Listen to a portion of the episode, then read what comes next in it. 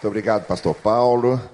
Gente querida, é uma grande bênção a gente participar de uma iniciativa como essa, da Igreja Batista do Recreio, é, de promover a palavra de Deus, não só de promover a palavra de Deus, mas de promover a palavra de Deus nos corações e na experiência de cada crente com o que Deus tem a dizer e a ensinar.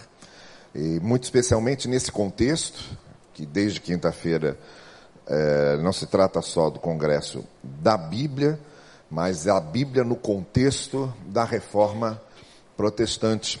É, esse ano de 2016, nós estamos, é, 2017, nós estamos comemorando os 500 anos da reforma protestante que aconteceu em 1517 é, em Wittenberg, com Martinho Lutero no dia 31 de outubro pregando as 95 teses, na porta da capela, é, onde os, os cristãos de várias partes do mundo estavam se reunindo, naquele feriado de 1 de novembro, que era o dia de Todos os Santos. Então parece que Lutero foi lá, na porta da capela, e escreveu lá: fechado para a reforma.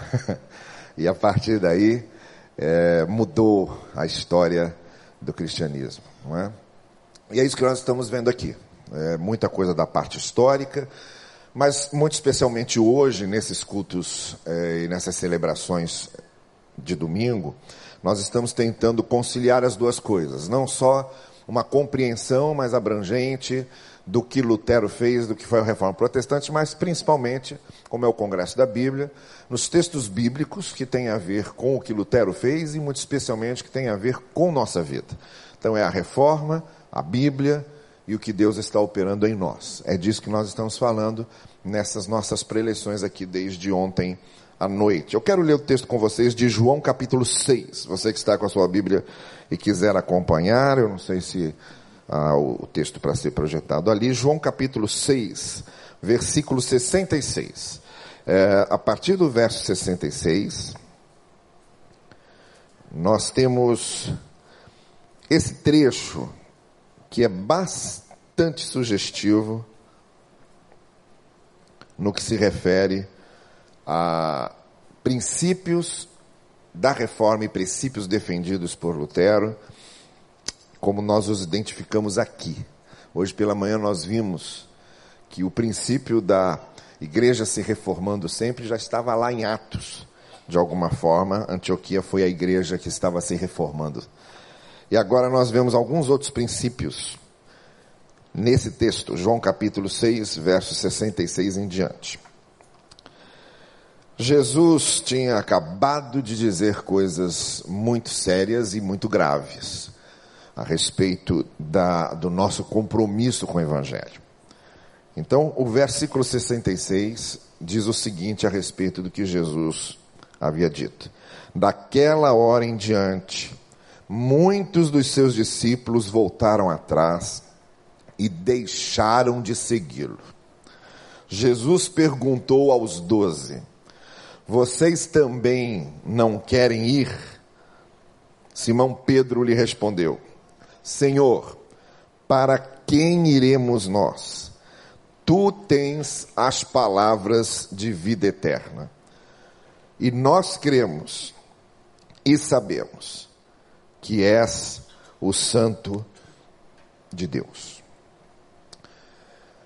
Bem, como eu disse a vocês, se a gente prestar atenção aqui direitinho, nesse trecho no que ele está descrevendo, nós vamos encontrar alguns princípios fundamentais que já foram defendidos pelos reformadores, mas a gente percebe que são coisas que fazem parte do Evangelho, que já estavam sendo ensinadas desde a época do próprio Senhor Jesus Cristo ministrando entre as pessoas, com a presença física de Deus encarnada, a palavra encarnada e ministrando entre seus discípulos e seus apóstolos, muito especialmente.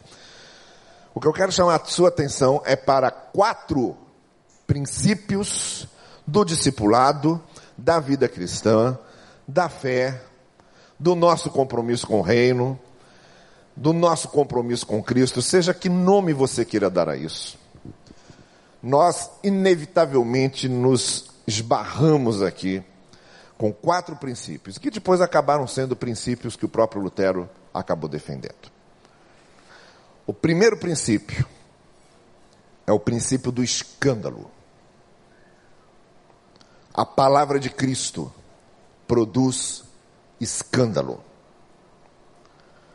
Por isso, quando ele acabou de falar o que ele tinha que falar, quando ele acabou de dizer o que ele tinha que dizer, muitas pessoas chegaram à conclusão que não queriam mais ouvir aquilo. E chegaram à conclusão que não queriam mais participar daquilo. E começaram a se retirar. A gente sabe que muitos curiosos se acercavam de Jesus, alguns estavam lá apenas para é, é, assistir os milagres, os prodígios. Aqui, aquilo virou quase que um circo, um, um espetáculo para muita gente. Tanto que no Evangelho de Marcos, algumas vezes, quando o povo começava a chegar, começava a chegar e começava a querer ver sinais e ver prodígios. Jesus virava para os seus discípulos dizia: Vamos sair daqui e vamos pregar o evangelho em outros lugares, porque foi para isso que eu vim. Eu não vim fazer espetáculo para ninguém. Eu não vim me exibir para ninguém. E eu não vim atender as expectativas que certas pessoas aqui têm comigo. Isso é importantíssimo nós entendermos. Deus não é obrigado a atender às nossas expectativas com relação a Ele.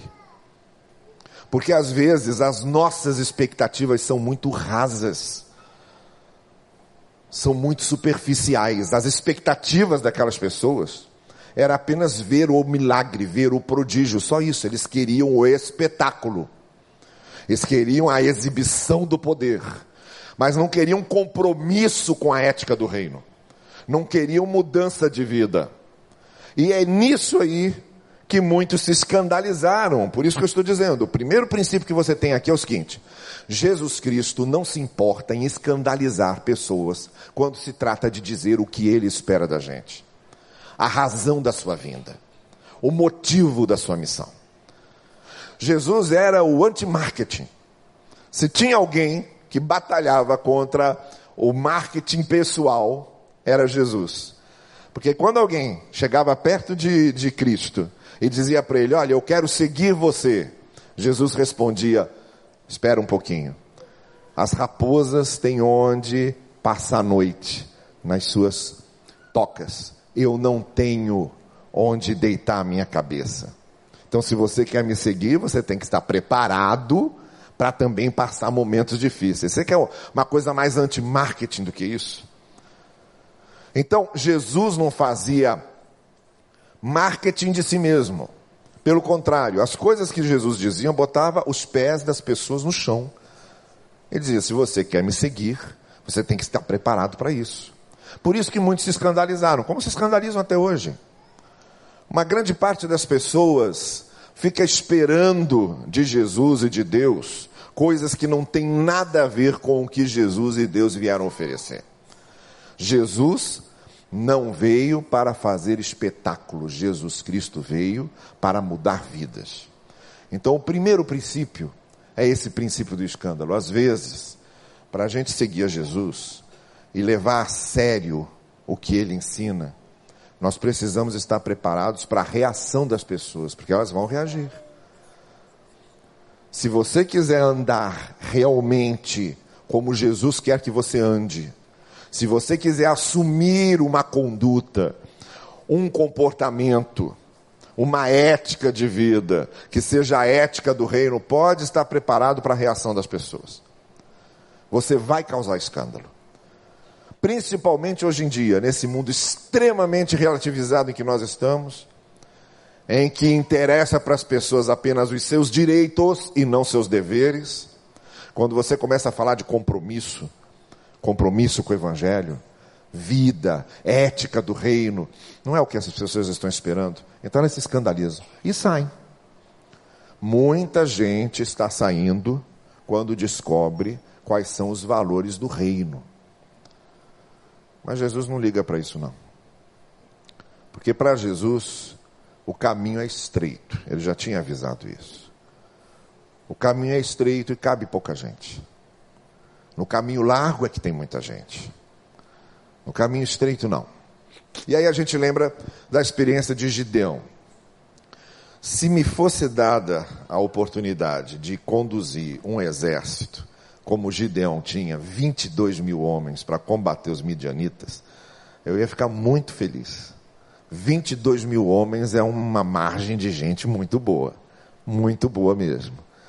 Aí Deus vem e diz: Mas espera aí, tem muita gente aí. Não me interessa muita gente. Para Deus não interessam aqueles que não servem. Interessa os que servem. Deus não vê quantidade, ele vê qualidade. Ele vamos fazer um teste aí. Começa dizendo o seguinte: quem estiver com medo de morrer, pode voltar para casa. Do exército de 22 mil homens saíram 10 mil. 10 mil.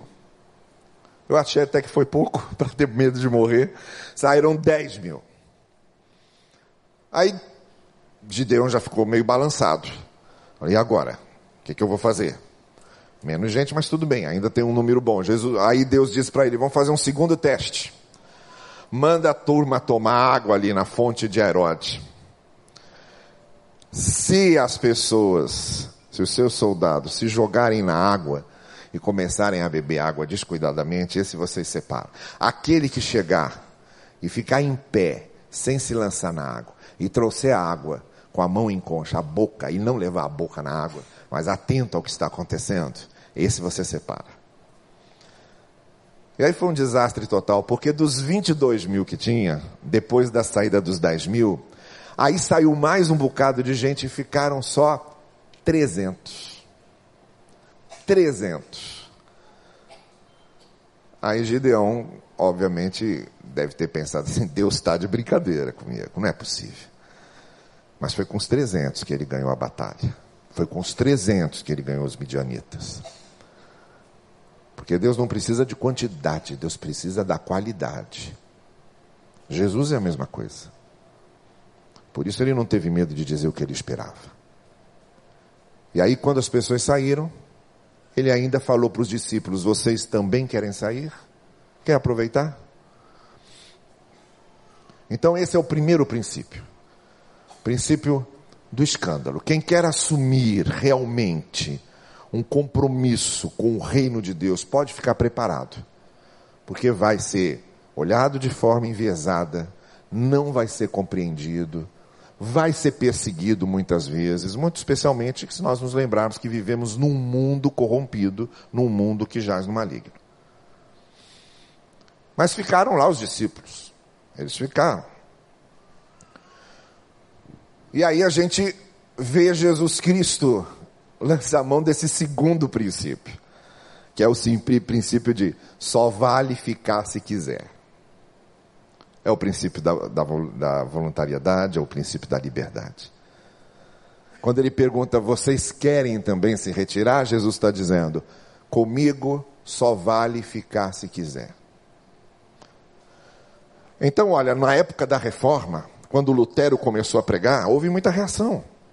O evangelho tinha sido esquecido e Lutero trazia de volta essa ideia do compromisso com o reino, da mudança de vida, a ênfase da redenção em Cristo. E também trazia a ideia do princípio da liberdade, dizendo: é você que tem que crer, é você que tem que decidir.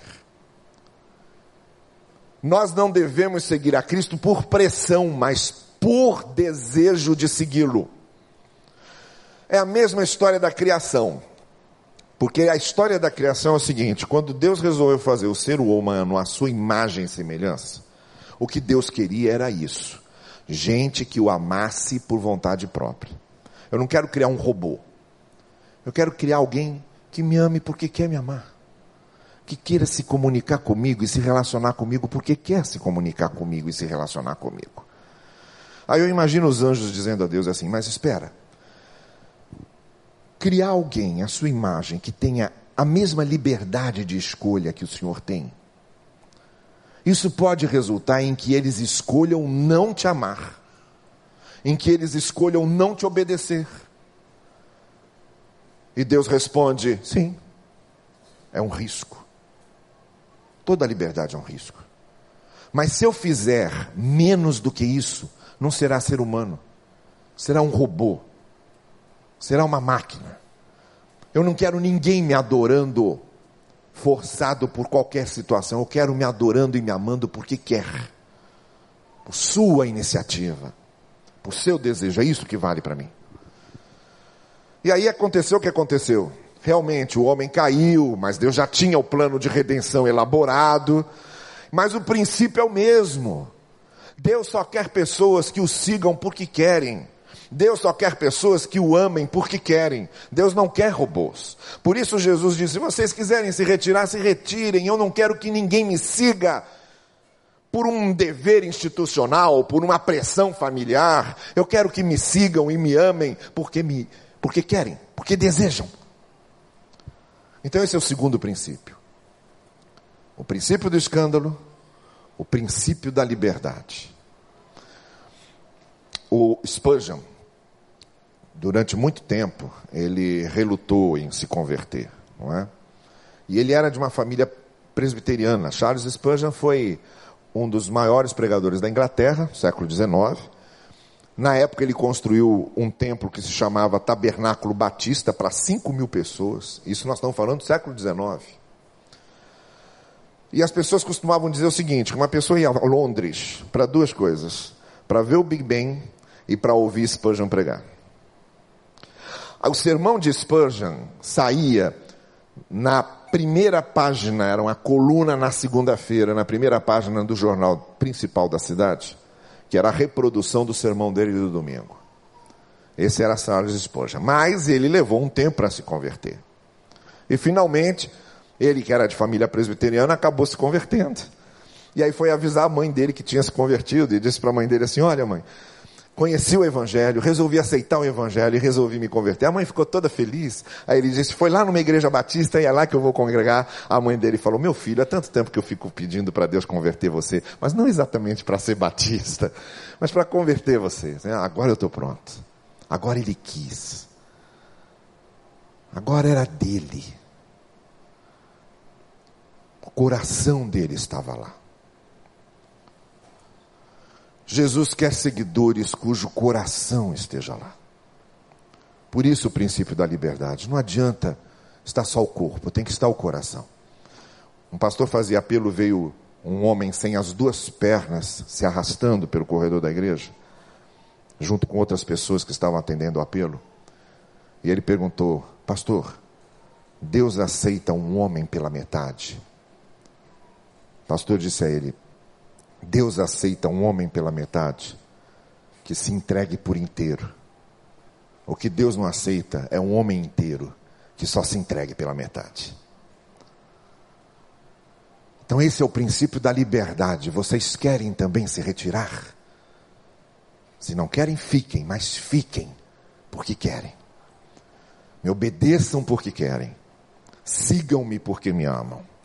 E isso faz toda a diferença. E aí a gente chega ao terceiro princípio, que é a resposta de Pedro. Então, vários se escandalizaram e saíram. A quem ficou, Jesus perguntou: Você quer também se retirar? É o princípio da, do escândalo. A mensagem cristã traz escândalo, sim. As pessoas, quando percebem o que Jesus Cristo quer mesmo, nem sempre estão dispostas a segui-lo, mas Ele quer que sigam com liberdade, por sua vontade e seu desejo, e esse é o segundo princípio. E aí, Pedro responde: Para quem iremos nós? E nessa resposta de Pedro, a gente encontra o terceiro princípio, que é o princípio da exclusividade de Cristo. Cristo é exclusivo nesse negócio. Cristo não tem concorrente. Ele é a alma da revelação. Ele é o centro da revelação de Deus. Ele estava no princípio, ele participou da criação e ele redimiu o homem. A Bíblia toda gira em torno de Jesus Cristo. Ele é o personagem central de toda a história da Bíblia. E Jesus é o único caminho. Eu sou o caminho, eu sou a verdade e eu sou a vida. Jesus é o único mediador e não há outro mediador entre Deus e os homens. Jesus é o nome acima de todo nome. Diante do qual todo joelho se dobrará e toda língua confessará que Jesus Cristo é o Senhor. E aí Paulo escreve aos Colossenses justamente por isso. Se você ler com cuidado o primeiro capítulo de Colossenses, principalmente a partir do versículo 15 até o versículo 21, 22, o que você vai encontrar é a mais bela cristologia que nós temos em toda a teologia, formulada por Paulo nesse trecho da carta aos Colossenses, mas principalmente para mostrar para os Colossenses que Jesus era o centro de tudo. Por quê? Porque eles estavam se desviando para pensamentos que misturavam as coisas, acreditavam na intercessão dos anjos, era uma mistura de intercessão dos anjos com uso da lei para autojustificação, uma mistura de judaísmo com paganismo. Eles fizeram uma bagunça. Eles fizeram uma coisa eclética. Mas o que mais preocupava Paulo é que o que eles fizeram ali, os falsos mestres fizeram ali em Colossos, tirava Jesus do centro. Tirava Jesus do palco. E qualquer coisa que tire Jesus do palco deixa de ser evangelho. E qualquer coisa que tire Jesus do palco deixa de ser palavra de Deus. Por isso, Paulo escreve o primeiro capítulo de Colossenses, para mostrar qual é o lugar de Cristo, a supremacia de Cristo, a soberania de Cristo, a exclusividade de Cristo. E foi isso que Lutero recupera também na reforma. Lutero traz de novo para o centro do Evangelho, a pessoa de Cristo. Olha bem o que é que estava acontecendo com a igreja medieval. É importante a gente entender isso, porque a coisa hum, foi bem planejada. A igreja da Idade Média começa a mudar com Constantino no ano 330. Foi quando a igreja começou a se institucionalizar e criou uma série de coisas. Mas principalmente fez o seguinte: do judaísmo ela trouxe o sistema sacerdotal. Os bispos passaram a ser vistos como sacerdotes. Do paganismo, ela trouxe o politeísmo. Não tinha outros deuses, mas tinha um monte de semideuses. Cada santo de devoção daquele era uma espécie de semideus. E aí o que, que acontecia? Quem vinha do judaísmo se identificava com a igreja medieval, porque tinha lá sacerdócio. Quem vinha do paganismo se identificava com a igreja medieval, porque tinha lá politeísmo. E eles fizeram uma coisa ainda. Eles criaram um sistema hierárquico de administração da igreja que imitava o sistema romano o imperador acima de tudo, as arquidioceses, porque arquidiocese era a palavra usada pelos romanos para as regiões administradas pelos oficiais romanos. Então eles montaram a mesma estrutura que havia no Império Romano, virou a estrutura eclesiástica da igreja medieval. Então as pessoas se identificavam com isso, muito especialmente quando a figura do imperador diminuiu, diminuiu, diminuiu, o Império Romano caiu, a figura do bispo de Roma assumiu o lugar do imperador romano. Você está entendendo o que aconteceu na igreja medieval? O que havia ali era um processo de identificação. Criaram um sistema em que a pessoa que viesse de qualquer coisa se identificaria ali. Mas para fazer isso, tiveram de matar a essência do Evangelho, que era a exclusividade de Cristo. Para criar outros intercessores, tiveram que tirar a intercessão única de Jesus. Para fazer outros redentores, tiveram que tirar a redenção única de Jesus Cristo para criar outras autoridades eclesiásticas e clericais, tiveram que matar a autoridade maior de Jesus Cristo. É isso que estava acontecendo. Foi isso que Lutero viu. E aí, na pregação de Lutero e da reforma, ele traz de volta a centralidade de Jesus Cristo, como Paulo havia feito em Colossos. E é o que nós estamos vendo aqui na resposta de Pedro. Quando a gente resolve seguir a Cristo, a pergunta que a gente faz é sempre essa: para quem iremos nós? Quando eu resolvo seguir a Cristo, eu resolvo seguir a Cristo porque Ele é o único. Ele se torna o meu Senhor, Senhor acima de todas as coisas, Senhor de todos os domínios da minha vida. De tudo, mesmo das coisas pequenas. Quando o rei novo de Israel, para substituir Saul, ia ser escolhido, então Samuel foi na casa de Jessé para ver os filhos de Jessé. E aí Jessé começou a mostrar os mais fortes, mais robustos, os mais bonitos, Samuel ia olhando, ia dizendo: esse não, esse não, esse não, esse não, esse não, esse não. Depois do desfile de todo mundo, Samuel perguntou: tem mais algum? Aí Jessé respondeu: tem, mas é o menor, é o mais fraco, é o mais franzino, está lá cuidando das ovelhas. Samuel disse: traga. E mandou trazer Davi. E o menor, o mais franzino, que estava cuidando das ovelhas, foi justamente aquele que Deus tinha escolhido. Charles Finney foi um grande avivamentalista nos Estados Unidos, mas antes de ser o grande avivamentalista nos Estados Unidos, Finney teve um sonho. Ele sonhou que Cristo apareceu para ele com um molho de chaves na mão que ele havia dado quando Cristo pediu a ele: Finney, dá-me as chaves da tua vida. Finney passa para Cristo aquele molho imenso de chaves. Aí no sonho, Cristo olha e fica com o semblante entristecido e fala para Fainey: falta uma chave aqui, a menor. E devolve o molho para Fainey e diz: se você não é capaz de me dar todas as chaves da sua vida, eu não quero nenhuma. Fainey acorda daquele sonho assustado, impressionado, se ajoelha e ali reconsagra a sua vida e a partir desse momento, quando ele ora dizendo: Senhor, se ainda há alguma chave da minha vida que eu não passei para a sua mão, eu quero fazer agora.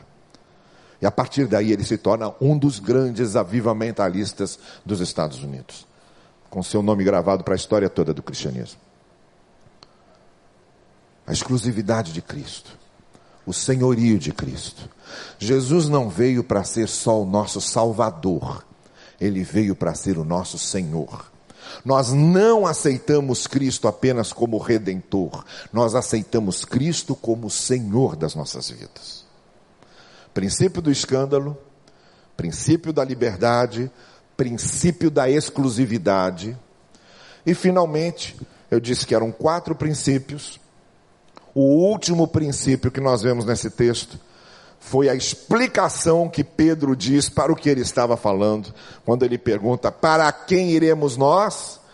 Tu tens a palavra de vida eterna. Aí ele diz: E nós temos visto que tu és o que havia sido prometido, o Messias, o Cristo, o Filho de Deus. E aqui entra o quarto princípio, que é o princípio da experiência. Nós somos chamados por Cristo para termos uma experiência pessoal com Ele. E o que eu quero dizer a você essa tarde é que não adianta ser filho de Abraão, não adianta ser neto de Isaac, não adianta estar numa família de crentes, porque filho de peixe é peixinho, mas filho de crente não é crentinho. A experiência cristã não é uma experiência genética, não é uma herança genética. Não importa se seus pais foram crentes piedosos, se você não tiver a mesma experiência de conversão, de novo nascimento, você não está salvo por mais que seus pais tenham lhe ensinado a Escritura, se não for uma questão de experiência pessoal, individual, a sua experiência com Deus. Uma coisa, dizia Lutero, é dizer que Cristo é um Salvador, outra completamente diferente é dizer que Cristo é meu Salvador. São duas coisas distintas. Que Cristo é um Salvador, que Cristo é um Redentor, está ótimo. Talvez a maioria dos cristãos saibam, saibam isso. Mas dizer que Cristo é o meu redentor. Ele me redimiu. Ele me salvou. Ele me deu a vida eterna.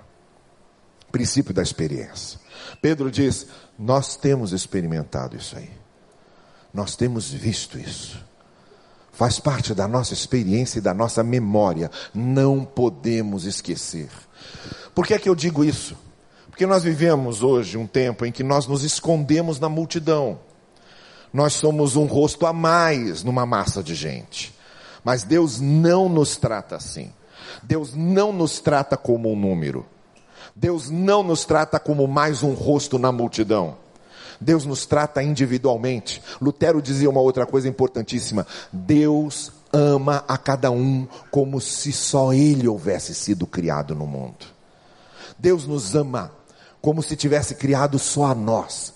A cada um de nós. Ele nos ama individualmente, ele se relaciona conosco individualmente. Por isso não basta o culto comunitário, é preciso a sua devoção pessoal durante a semana. É preciso o seu encontro com Deus pessoal durante a semana, porque o culto comunitário nos ajuda a crescer, mas a nossa devoção pessoal também. Não basta você ouvir a palavra só aos domingos, você precisa ler a palavra. Não basta você participar da oração comunitária aos domingos, você precisa orar ao Senhor. Não basta você ouvir as experiências das pessoas que sobem aqui e contam suas experiências com Deus, você precisa ter as suas experiências. Quando você lê o Salmo 23, o Senhor é o meu pastor, nada me faltará. Se eu perguntasse a você, como na sua experiência pessoal isso tem sido uma verdade? Como na sua experiência pessoal isso tem se realizado? Que era a experiência de Davi, nós sabemos, ele escreveu isso. E na nossa, de que maneira temos experimentado Deus como pastor da nossa vida?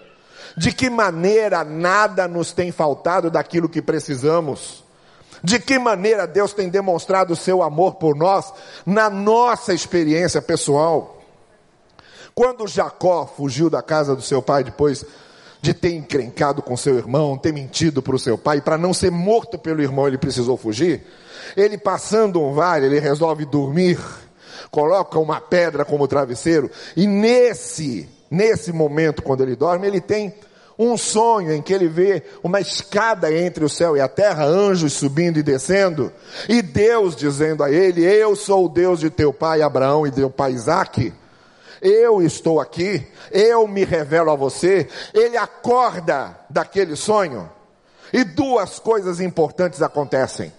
Primeiro, ele diz: Deus estava aqui e eu não sabia. Aqui.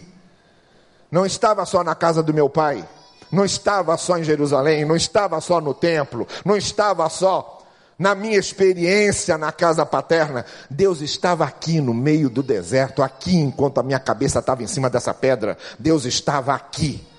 A segunda coisa importante que ele diz é: Eu não sabia. Meu avô é Abraão, meu pai é Isaac, e eu não sabia sobre esse Deus. Eu apenas ouvia falar sobre ele. Eu sabia o que ele tinha feito na vida de Abraão, meu avô, na vida de Isaac, meu pai, mas eu ainda não tinha experimentado o que ele pode fazer na minha vida. Aquele sonho mudou a vida de Jacó. Por quê? Porque virou a sua experiência pessoal com Deus. Todos nós precisamos da nossa experiência pessoal com o Senhor. Seguir a Cristo não é se basear na experiência dos outros. Seguir a Cristo é ter a nossa própria experiência. E quando Lutero fez a reforma, ele dizia isso: cada um precisa conhecer a graça de Deus. Cada um precisa passar pela experiência da conversão e do novo nascimento. Não é a instituição igreja que nos salva, é Cristo. Não adianta estar na rede porque essa foi a parábola de Jesus. O reino de Deus, o que é? É como a rede lançada na praia. E ela puxa os peixes. Mas aí o pescador começa a separar. Os peixes bons vão para o cesto. Os outros peixes são devolvidos para o mar. Porque não basta estar na rede. É preciso ir para o cesto. Nós estamos na rede todos nós, na igreja, Mas quantos de nós estão em Cristo? Quando o culto termina, você diz: o culto terminou, mas Deus segue dentro de mim para onde eu for. Quando a adoração termina, você diz: Eu acabei de adorar o Senhor, mas o Senhor vai comigo no meu caminho. Isso é experiência pessoal. Isso Pedro estava dizendo. Temos visto que tu és o Santo Filho de Deus. Então é isso. Nesse texto de João, temos aí quatro princípios que foram sobeja, sobejamente defendidos por Lutero. Princípio do escândalo. Se você quiser seguir a Cristo com seriedade, de fato, é preciso estar preparado para a reação das pessoas. Quem quer ser uma nova criatura em Cristo, vai enfrentar oposição. Segundo, princípio da liberdade. Não importa Cristo se você está servindo a Ele só por curiosidade. É preciso que você esteja servindo porque o ama, por sua vontade, por seu amor voluntário. Terceiro, princípio da exclusividade. Só Cristo nos salva. Só Ele é nosso Senhor. Qualquer outro senhorio que colocarmos em nossa vida, nós estamos traindo a Cristo como Judas traiu, negando a Cristo como Pedro negou. E quarto, o princípio da experiência. Cada um de nós precisa ter a sua própria experiência de salvação com o Senhor Jesus. Ele olha para você, ele sabe seu nome e quer se relacionar pessoalmente com você.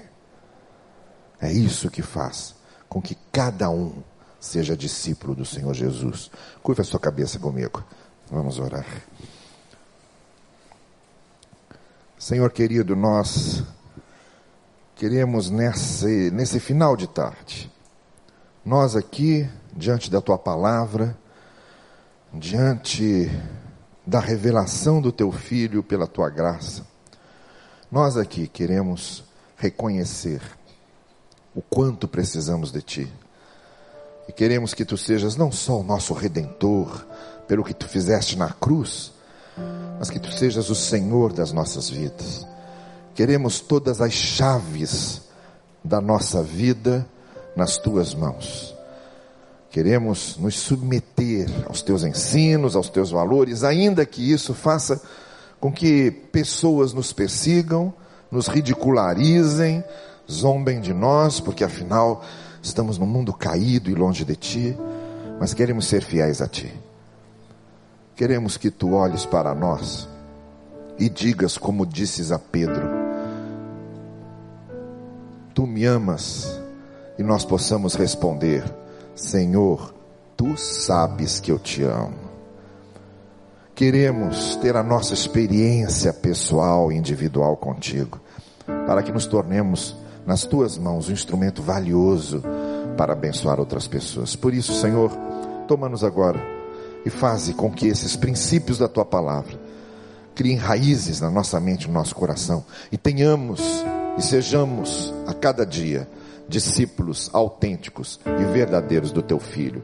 Em nome dele nós oramos. Amém. Amém. Deus abençoe vocês.